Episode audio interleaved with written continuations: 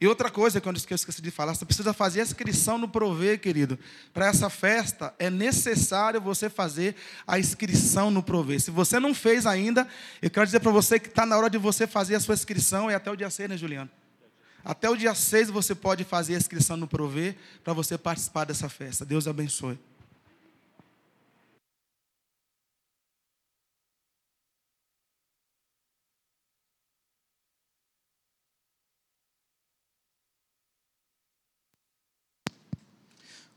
Paz e bênção.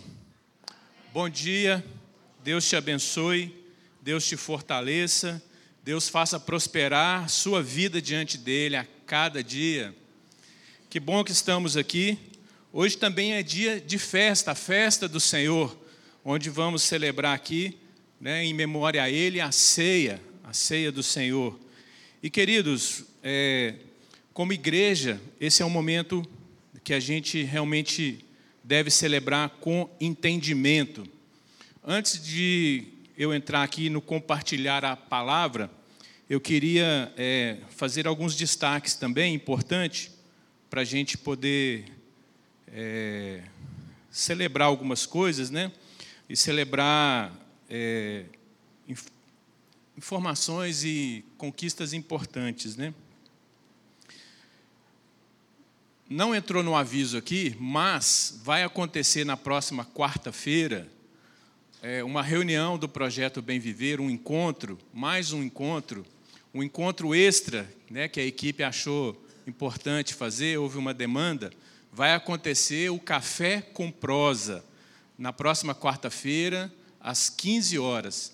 Então, você conhece alguém que gostaria de participar desse café? Você gostaria de participar? Né? O último que teve, teve testemunhos muito bacanas de relacionamentos que se consolidaram, oportunidade de falar de coisas importantes da vida, de falar de assuntos, né, de sentimentos. Então, é, fica a dica aí para a próxima quarta-feira, tá bom? Para participar disso.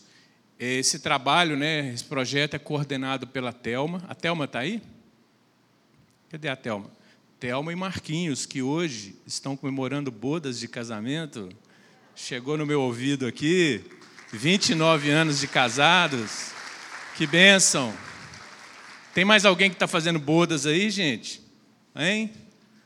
Não? Mais alguém? Então, depois você dá os parabéns para esse casal precioso. Né? E também chegou ao meu conhecimento que o irmão Toninho da Salmex está fazendo aniversário amanhã. Ele está aí, o Toninho? Cadê ele? Ô Toninho, aí, ó. 70 anos, irmão. Graças a Deus pela sua vida, né, pela sua família, pela sua história de vida com Deus, pelo trabalho na Salmex, pela casa de Tony. Quem não conhece, vale a pena conhecer, vale a pena ser um apoiador desse projeto que tem feito diferença na vida de muitas pessoas. E eu queria chamar aqui rapidamente a Carliane, pudesse vir aqui.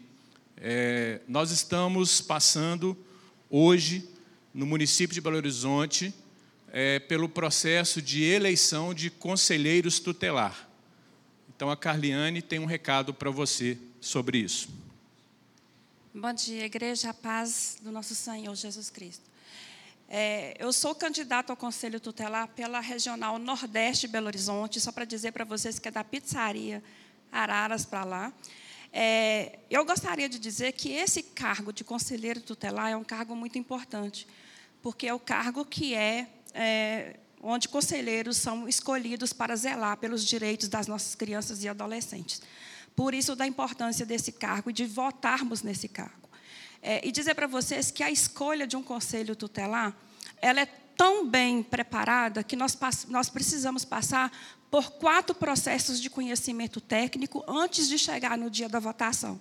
Então, quando você estiver votando no conselheiro tutelar, pense que são pessoas que realmente estão preparadas com, com experiência e conhecimento técnicos para é, alcançar e para estar nesse cargo. É, e eu gostaria de contar com seu voto e com seu apoio no dia de hoje. As eleições elas serão através de cédula de papel, o que está fazendo com que o processo seja mais rápido né, e a gente não vai enfrentar tanto problema quanto nós enfrentamos no dia 1 do 10. Então, hoje eu já estive lá na escola, está tranquilo. Lá no, no Alberto Sintra também está tranquilo. Então, eu gostaria de contar. Você que mora na região Nordeste, por favor, né, vote, divulgue o meu nome. Eu já quero agradecer a cada um. Obrigada, viu, Juliana? Queridos, a Carliane é membro desta igreja e nós conhecemos o caráter dela, a idoneidade e a competência técnica, né? Como ela falou, houve uma banca para filtrar os candidatos e, e, foi atestado. E assim também há muitos outros candidatos, né? Que você conhece e cada um vote com a sua consciência, né? E cada um possa exercer essa, esse momento, né? De escolha com liberdade. Mas nós queremos orar pelo processo em si, orar para que Deus abençoe, né, para que tudo funcione bem, para que de fato, o mais importante, né, quem estiver lá, faça cumprir o estatuto da criança e do adolescente da maneira que está estabelecida em lei, porque ali não há espaço né, para mudar a lei, para fazer diferente. Ali é cumpra-se, ali é um cargo técnico. Então, que a gente possa ver pessoas que realmente respeitem a lei, que honrem o estatuto e que façam valer o cuidado né, com as crianças da nossa sociedade, os adolescentes. Queria te convidar para orar por esse processo e por todas as pessoas que estão envolvidas nele, tá bom? Se você concordar em oração, você diga um amém para aquilo que a gente vai orar. Pai, nós apresentamos essa eleição diante do Senhor, nós apresentamos esse órgão, conselho tutelar, as pessoas que participam dele, as pessoas que estão pleiteando ali, Deus, uma vaga de conselheiro. Nós apresentamos que esse processo, Deus, haja realmente lisura, que tudo funcione bem e que toda pessoa, Deus, que o Senhor aprovar, que ocupe um cargo ali, Deus, que ela realmente cumpra a lei, cumpra aquilo que a justiça da lei estabelece, ó Deus, trazendo proteção para as nossas crianças, para os nossos adolescentes, resguardando, Deus, essas famílias, muitas violências que ameaçam, Deus, a infância e a adolescência. Ó Deus, que possamos, através desse conselho tutelar, ver em cada regional, Deus, a justiça prevalecendo, uma sociedade prevalecendo melhor e mais justa, crianças, Deus, crescendo saudáveis na tua presença. Nós te agradecemos pela, por cada candidato, Deus, é, que está se disponibilizando a participar. Te agradecemos especialmente pela vida da Carliane, de outros irmãos na fé que também se disponibilizaram, Deus, para estar nesse lugar, competindo por esse cargo. Deus, que faça a vontade do Senhor, em nome de Jesus. Amém. Amém. Queridos, estamos em paz? Você está bem? E você conhece quem está do seu lado? Já teve a oportunidade de falar um oi? Falar um bom dia, de cumprimentar, de saber o nome, de saber é, algo né, rapidamente dessa pessoa. Isso aí. Sejam todos bem-vindos aqui em nome de Jesus. Se tem alguém que nos visita e você descobriu que é um visitante, então você vai é, até o final do culto, você ainda vai ter tempo de estar com essa pessoa, né? E todos que nos visitam são muito bem-vindos para estar conosco, quantas vezes desejarem, né? Esse culto é público e que a gente possa, é, que você se sinta acolhido e que a gente possa realmente estar aqui nesse ambiente, acima de tudo, celebrando o Senhor. Amém? Então vamos entrar aqui na ministração da palavra. E no momento como a ceia do Senhor, não tem outro tema mais importante para falar a não ser disso da ceia do Senhor, para que a gente possa celebrá-la com o maior entendimento possível, com a maior consciência possível, para que a gente possa celebrar esse momento é, trazendo realmente aquilo que é a essência da ceia do Senhor. Eu queria ler com você a famosa passagem de 1 Coríntios né, 11, onde Paulo instrui a igreja de Corinto sobre a ceia do Senhor. 1 Coríntios capítulo 11, nós vamos ler a partir do verso 23, e eu vou ler até o verso 26 nesse primeiro momento. Podemos ler juntos? É, eu uso aqui a nova versão internacional e vamos acompanhar aqui. Paulo diz: Pois recebi do Senhor o que também lhes entreguei que o Senhor Jesus, na noite em que foi traído, tomou o pão e, tendo dado graças, partiu e disse: Isso é o meu corpo que é dado em favor de vocês. Façam isso em memória de mim. Da mesma forma, depois da ceia, ele tomou o cálice e disse: Este cálice é a nova aliança no meu sangue. Façam isto sempre que o beberem, em memória de mim. Porque sempre que comerem deste pão e beberem deste cálice, vocês anunciam a morte do Senhor até que ele venha. Então, queridos, nós estamos com essas instruções de Paulo para a igreja de Corinto, para nós como igreja hoje, e nós precisamos entender a, a, aquilo que Paulo está ensinando, né? aquilo que nós precisamos absorver para celebrarmos essa ceia, com, não só com alegria, com essa esperança viva, mas também com o nosso temor e tremor diante de Deus. A igreja de Corinto, ou a cidade de Corinto, melhor dizendo, foi uma importante cidade ali do Império Romano. Ela situada na Grécia, mas sob domínio do Império Romano. Foi uma cidade muito importante comercialmente, uma cidade portuária e uma ficava próxima à rota comercial, né, do Império. E estima-se que naquela época, época de Paulo, época dessa, né, dessa abundância da cidade, a cidade tinha em torno de 400 mil pessoas morando nela. Não era qualquer cidade, né? Era uma cidade relevante em termos de comércio e população. E nessa cidade foi onde Paulo é, começou, numa, numa, das suas viagens, né, talvez acho que na terceira viagem, ele passando por ali, ele se juntou com Priscila, com Áquila, ele se juntou teve, ele teve também ali o trabalho de Apolo, e houve ali então o surgimento da igreja em Corinto. Não era uma igreja apenas, mas eram várias congregações que se reuniam nas casas com seus líderes e né, com seu povo em cada casa reunido.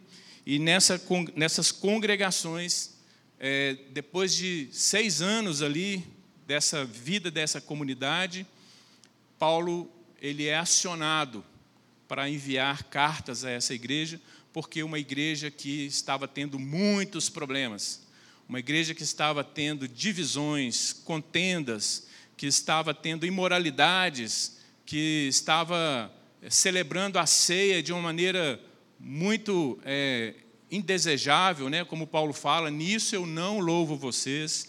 Então, uma igreja que tinha os seus problemas, mas era também uma igreja que estava vivendo, por incrível que pareça, uma presença sobrenatural do Espírito Santo, manifestando dons, dons que deixavam aquelas pessoas soberbas em si mesmo, né? competindo por dons, para demonstrar quem era mais espiritual. Então, mais um problema, uma imaturidade naquela, naquelas congregações. Esse é o contexto que a carta aos Coríntios, né, tanto a primeira como a segunda, que Paulo escreveu, Paulo vem tratar problemas sérios. E Paulo ele tenta corrigir, ele tenta ensinar, e são cartas que contêm muitos ensinos práticos para nós sobre a vida conjugal, sobre a questão de divórcio, sobre a questão de um julgo desigual no casamento, sobre a questão de filhos, né, sobre a questão da própria igreja, do culto público. Uma carta muito rica de ensino. E um desses ensinos é exatamente o que nós lemos, é o ensino sobre a ceia do Senhor. Né, no capítulo 10, Paulo vem tratando alguns problemas dessa reunião né, que as pessoas, os cristãos ali faziam, nesse ajuntamento para celebrar o Senhor, nessa ceia especial, e ele dá uma descascada ali né, naquele povo, e depois ele entra no, no, verso, no capítulo 11, trazendo qual foi a origem dessa ceia ali em Cristo, como que Cristo ordenou, né, e ele traz algumas explicações que vão alertar o coração daquele povo sobre como eles estão e como, como eles deveriam estar em relação a essa cerimônia. E isso pode ser útil para nós hoje. Muito bem, queridos. Paulo ele começa dizendo que ele recebeu do Senhor, né, o que também agora ele estava dando, entregando aos discípulos ali em Corinto. Está falando de uma autoridade que Paulo recebeu e tem autoridade para ensinar aquilo. E que a gente possa receber dessa autoridade da palavra de Deus para nos ensinar como devemos viver para o Senhor. O que é interessante nessa passagem de Paulo, que eu quero destacar aqui para nós hoje, que Paulo mostra que quando Jesus separou o pão, separou o cálice e disse as palavras que ele disse a respeito do pão e a respeito do cálice, sobre esses dois elementos, ele falou: façam isso em memória de mim. Então ele falou isso depois que ele pegou o pão e disse: Façam isso em memória de mim. E ele falou novamente depois que ele pegou o cálice: Façam isso em memória de mim. No Evangelho de Lucas você encontra que essa expressão, façam isso em memória de mim, aparece uma única vez. Nos outros evangelhos, de Marcos, Mateus e João, nem aparece. Mas Paulo deixou claro aqui, segundo a revelação, segundo o conhecimento que o próprio Jesus deu para ele, que por duas vezes Jesus disse: façam isso em memória de mim. O que nós estamos fazendo aqui hoje? Em memória de Jesus em memória de Jesus. Quando você vai no cemitério, você olha e está escrito muitas vezes numa sepultura, in memoriam, em memória de alguém que já faleceu. Mas em memória de Jesus não é alguém em memória de alguém que está morto, é alguém que vive, que está ressurreto, alguém que tem a chave da vida, a chave da morte, alguém que venceu a morte. Então, queridos, nós sabemos que celebrar a ceia do Senhor não é celebrar a morte, mas é celebrar a vitória do Cordeiro. Irmãos, deve ter uma razão para Jesus falar por duas vezes: façam isso em memória de mim. E eu queria trazer para você um entendimento. O número dois na Bíblia ele representa principalmente um aspecto, o do testemunho. O número dois significa um testemunho firmado.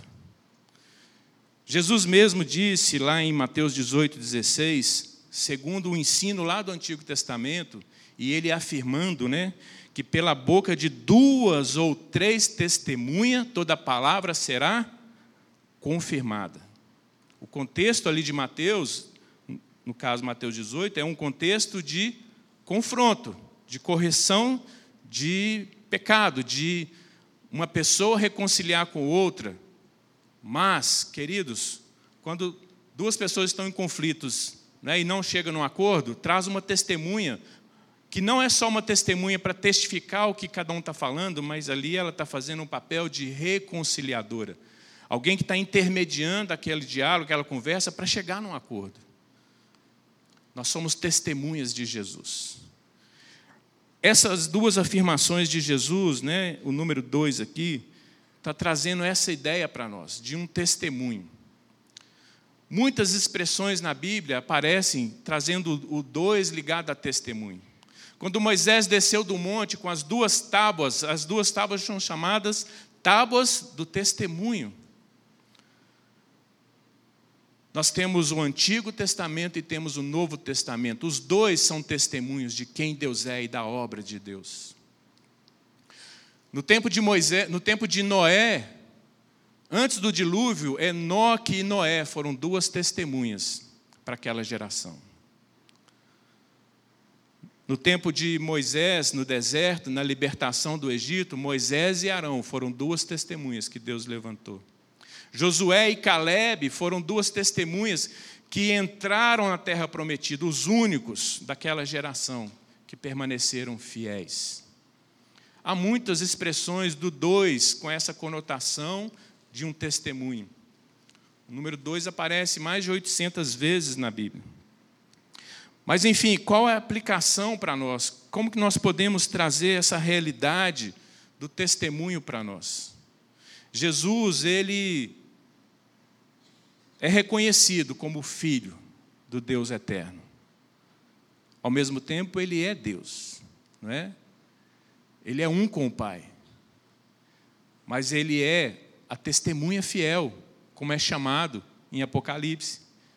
A segunda pessoa da Trindade é a testemunha fiel, verdadeira.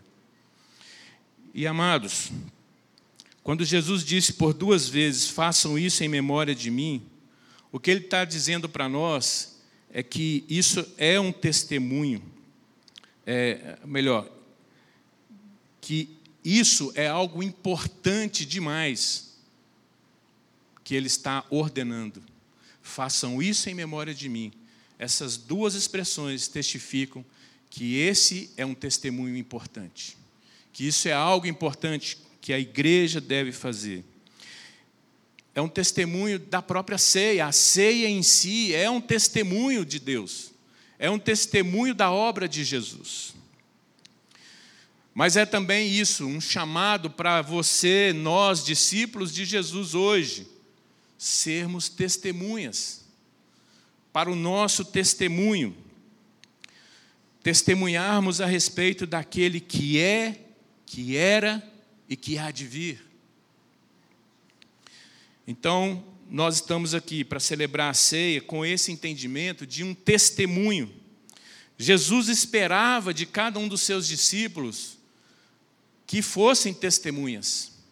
Foi isso que ele disse lá em Atos capítulo 1, quando ele, reunido com seus apóstolos e seus discípulos, ele disse: Vocês receberão poder do Espírito Santo e serão minhas testemunhas em Jerusalém, toda a Judéia e Samaria e até os confins da terra. Deus, o Senhor, nos chama para viver para Ele como testemunhas dele. E esse memorial aqui, o que fazemos aqui em memória de Jesus, é a renovação de cada um de nós, a renovação desta congregação, da igreja de Cristo, de que somos testemunhas dele até os confins da terra. Onde quer que estejamos, onde quer que ele nos envie, a partir de onde estamos, temos o compromisso de sermos testemunhas dele, para ele, para a glória dele. Mas vamos dizer o que é de fato ser uma testemunha? O que é ser uma testemunha? Uma definição interessante é que uma testemunha é alguém que afirma ou pode afirmar o que ela mesmo viu, ouviu ou sabe de alguma forma, por qualquer forma ela tem um conhecimento. Uma testemunha é alguém que viu, ouviu ou tem um conhecimento, ela adquiriu um conhecimento, ela soube de algo, por alguma forma que aquilo né, aconteceu, é um fato, é real, é uma notícia. Então, uma definição muito simples. Os apóstolos foram testemunhas porque eles viram Jesus, eles ouviram Jesus, eles viram coisas acontecendo, viram milagres, viram muitas obras né, que o Senhor fez. E eles tiveram o conhecimento de quem Jesus era, o Cristo, o Filho do Deus vivo, o Senhor, foi revelado a eles. E você? E quanto a nós hoje? Como somos essas testemunhas? Essa é uma questão que nós precisamos pensar no dia de hoje, refletirmos sobre a nossa vida, não é? Você e eu não estivemos com Jesus em carne e osso, mas você viu Jesus no dia que ele entrou na sua vida e mudou a sua história. Você ouviu a palavra de Cristo e ela gerou fé, vida no seu coração e te fez viver uma nova vida, entrar no reino de Deus. Nós agora sabemos pela fé que todas as coisas foram criadas por Deus. Nós sabemos pela fé que sem Cristo nós estamos perdidos em si mesmo, em nós mesmos. Então, ainda hoje, mesmo não vivendo como os apóstolos viveram, é, vendo Cristo em carne e osso, mas Cristo se revelou. Ele tem se revelado. E nós somos testemunhas dele. Somos testemunhas para essa época, para essa geração, para esse tempo. Nós estamos aqui, queridos, com esse desafio de sermos testemunhas. E a pergunta que resta diante de sermos testemunhas é: você está vivendo o testemunho de Jesus na sua vida? As pessoas que estão ao nosso redor, que convivem conosco, que olham para nós, elas testificam dizendo: Você vive Cristo, você representa Cristo, você transmite Cristo. Esse é o nosso desafio, queridos. A palavra grega para testemunhas é mártires. Você já ouviu essa palavra muitas vezes? Mártires. E o sentido original de mártires é esse sentido que nós falamos de alguém que viu, ouviu e que conhece a respeito de Jesus. Somente mais tarde, talvez uns dois séculos depois daqueles apóstolos, é que a palavra Marte veio a significar alguém que morre, que, que padece, que perde a sua vida por causa de Cristo. E muitas vezes uma morte violenta, né, de perseguição, uma morte de torturas, para que, porque não negou a sua fé. Isso faz parte hoje do testemunho da igreja. É isso que Apocalipse também trata quando fala dos mártires, das testemunhas fiéis e verdadeiras que não transigiram a sua vida diante das perseguições, diante da opressão de um império, diante das idolatrias de uma sociedade, diante das imoralidades, eles não transigiram, eles não abriram mão de quem eles eram em Cristo. Então faz parte de nós para nós como igreja, nosso testemunho, querido, viver um testemunho para Cristo, custe o que custar, mas não abrir mão de glorificar o Pai, o Filho e o Espírito Santo. Celebrarmos que Jesus vai voltar é tremendo, mas estarmos dispostos a testemunhar de Jesus, mesmo que custe a nossa vida, mesmo que custe a nossa reputação, mesmo que a gente seja humilhado, mesmo que a gente seja desprezado. Esse é o nosso desafio, querido. O que, é que nós podemos dizer a respeito dessa frase de Jesus? Façam isso em memória de mim. É uma convocação para nós termos testemunhas, e por testemunhas eu quero dizer aqui Veja isso, estabelecer um memorial vivo. Um memorial vivo, uma fé viva, vibrante, impactante, ao custo que for, que proclame o reino de Deus com as boas novas da salvação, que mostre a libertação da escravidão do pecado. Que de fato mostre a vitória de Cristo sobre a morte e sobre o mal, e enquanto nós esperamos pacientemente a nossa redenção que está garantida em Cristo Jesus.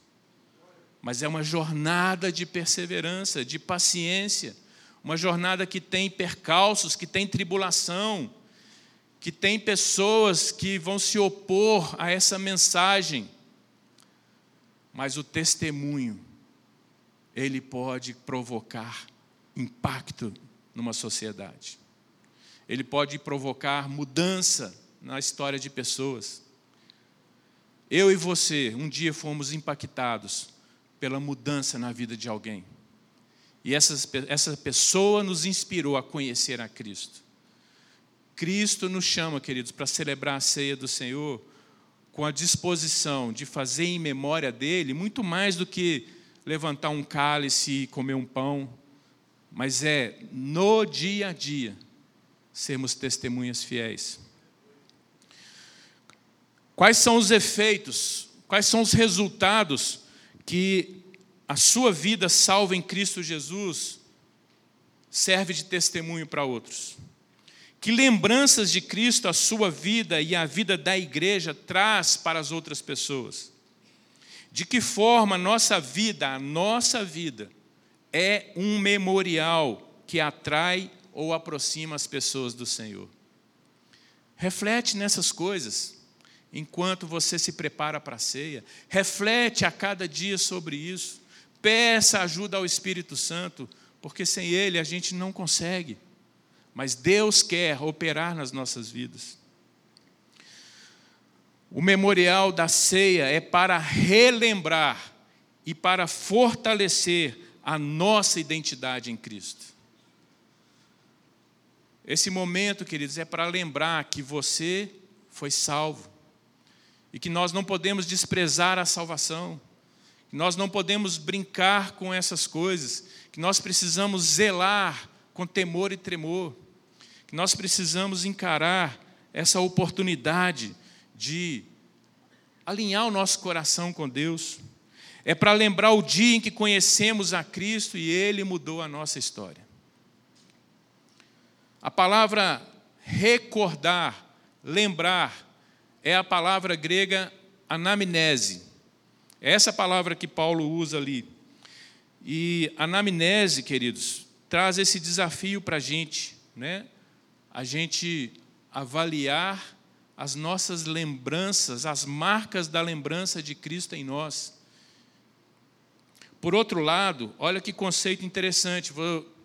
A anamnese agora se tornou, né, já há um bom tempo, uma palavra que a medicina usa para fazer o quê? Um diagnóstico do seu paciente. O médico faz perguntas que vão provocar recordações de fatos que já aconteceram com a vida daquele paciente, que podem indicar né, os sintomas e situações que vai dar um diagnóstico. Então, hoje, numa celebração da ceia, quando nós fazemos isso em memória de Cristo, nós devemos entender também que é um chamado para a gente avaliar a nossa saúde espiritual. Como anda a sua saúde espiritual? Como anda a qualidade da sua vida com Deus? Como anda a qualidade do nosso testemunho na igreja, né, como igreja? Então, rememorar os eventos que você viveu na semana, rememorar coisas que você está passando e trazer uma perspectiva de que ou você precisa se arrepender, ou você precisa se alegrar no Senhor e renovar a sua fé e ter paciência, tudo isso faz parte dessa disposição em deixar o Espírito Santo mostrar que áreas que estão saudáveis, que áreas que não estão saudáveis em nós. Como podemos ser saudáveis. Esse aspecto da celebração da ceia, querida, é o momento da igreja, então, fazer esse diagnóstico. E é o momento da gente se tornar saudável ou renovar a nossa saúde em Cristo, porque é a oportunidade da gente estar bem para continuar vivendo o compromisso, compromisso de viver por Ele e de morrer por Ele. É o momento de avaliar o quanto estamos adequados no corpo de Cristo. Quanto que você está adequado? Você está funcional no corpo de Cristo? Você está encaixado no corpo de Cristo? Você está liberando as coisas que Deus tem te dado como dons e talentos para servir a Ele. É isso, queridos. É isso que Paulo está tratando com a igreja de Corinto, é um exame de consciência.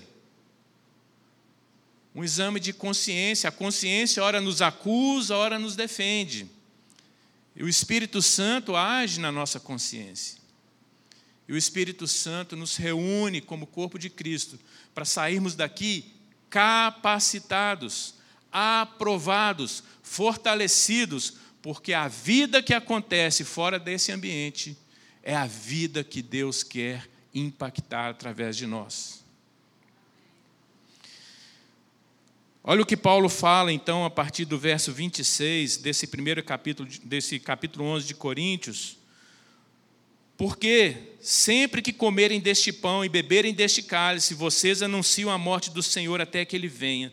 Portanto, todo aquele que comer o pão ou beber do cálice do Senhor indignamente será culpado de pecar contra o corpo e o sangue do Senhor. Examine-se o homem a si mesmo, e então coma do pão e beba do cálice. Pois quem come e bebe sem discernir o corpo do Senhor, come e bebe para a sua própria condenação. Por isso, há entre vocês muitos fracos e doentes, e vários já dormiram. Mas se nós nos examinássemos a nós mesmos, não receberíamos juízo. Quando, porém, somos julgados pelo Senhor, estamos sendo disciplinados para que não sejamos condenados com o mundo. A anamnese para sabermos a nossa saúde. Mas Paulo ele usa aqui termos na verdade de que estamos diante do juiz daquele que pode avaliar a sua igreja, pode avaliar o meu coração, o seu coração. Paulo usa expressões aqui que são termos de um ambiente de tribunal, de, de jurídico, não é? Ele está falando sobre é, essa condenação, sobre examinar, sobre o juízo, sobre ser disciplinado, sentenças que vêm. Então, é um chamado, queridos, para a gente colocar a nossa vida em dia no Senhor. E para a gente fazer isso confiante. Paulo fala para a gente examinar e comer, comer e tomar o vinho, participar da ceia. Paulo fala para a gente fazer isso com consciência. E se em alguma situação Deus está tratando conosco, saiba que Ele está te santificando. Saiba que Ele está cuidando da igreja. Agora, Paulo fala sobre essa indignação, essa indignidade de alguns ao tomar a ceia. Isso não fala de merecimento, não é questão de mérito, porque nenhum de nós tem mérito, merecimento para participar de nada da vida do Senhor. Nenhum de nós tem merecimento para estar na igreja, para viver igreja, para receber salvação.